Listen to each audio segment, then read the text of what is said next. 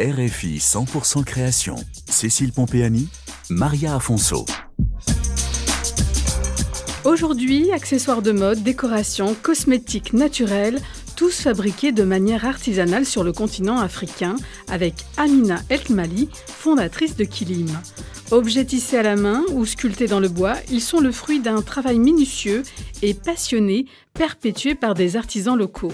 Babouches, tapis, bougies ou produits cosmétiques aux vertus ancestrales, tous ont une histoire à raconter, comme par exemple le produit iconique de la marque, un tapis unique qui témoigne du métissage entre l'artisanat berbère et l'histoire culturelle du Mali.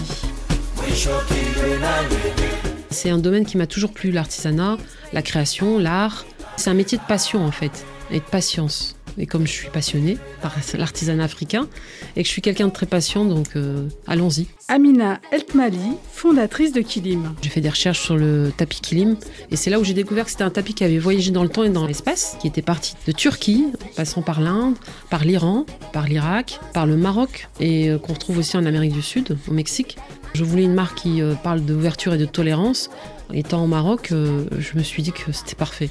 Voilà, donc on parle de voyage, d'ouverture, de tolérance. Euh, on parle aussi d'artisanat et euh, pour moi ça m'allait très bien.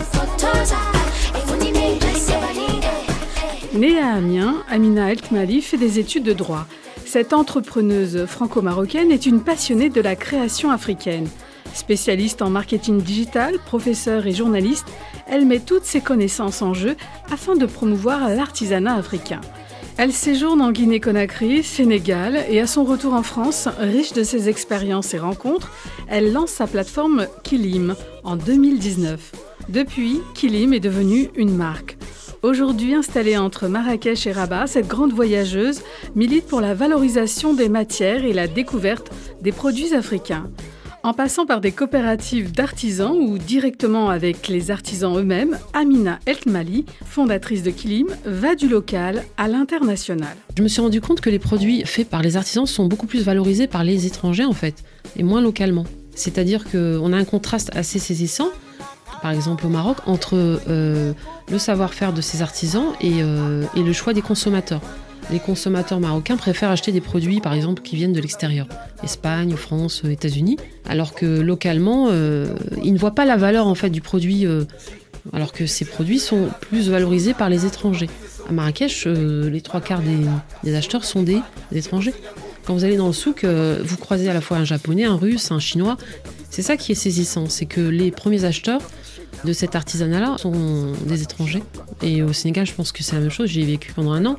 Au Sénégal, actuellement, ce qui marche bien, c'est les produits qui viennent de Turquie. Alors que localement, je pense qu'on a aussi des savoir-faire à valoriser. Et, c'est un peu dommage que ce soit les étrangers qui reconnaissent un peu la valeur de ces, objets. Euh, et de ce savoir-faire. Même si localement, euh, les Marocains, les Sénégalais, les Ivoiriens, enfin les Africains en général euh, utilisent ces objets, mais ils ont envie d'avoir plus, toujours plus. Voilà. Et plus, c'est ce qui vient de l'extérieur. La démarche d'Amina Eltmali établit les spécificités locales de l'artisanat africain. Je pensais qu'on pouvait trouver de tout partout en Afrique, mais il y a des spécificités dans certaines régions, comme la vannerie africaine.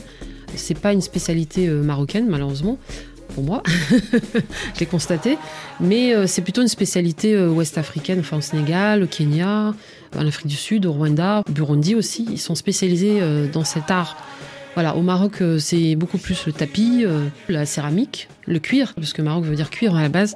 Il y a vraiment des spécificités par région et par pays. Ce qui s'exporte le mieux au Maroc, d'ailleurs, c'est la poterie, c'est la céramique. Enfin, le Sénégal, je dirais, c'est la vannerie sénégalaise et qui s'exporte depuis déjà euh, des décennies. Hein. au Sénégal, vous avez 92 villages qui vivent que de ça. Dans une région autour de Thiès, qui vivent que de ça ce qui fait un total de près de 10 000 femmes. Et ça fait vivre des communautés entières. Euh, et ça ne fait que grossir, parce que la vannerie sénégalaise s'exporte aux États-Unis un peu partout. Retrouvez l'univers de Kilim sur RFI.fr, chronique 100% création, et en podcast sur RFI Pure Radio.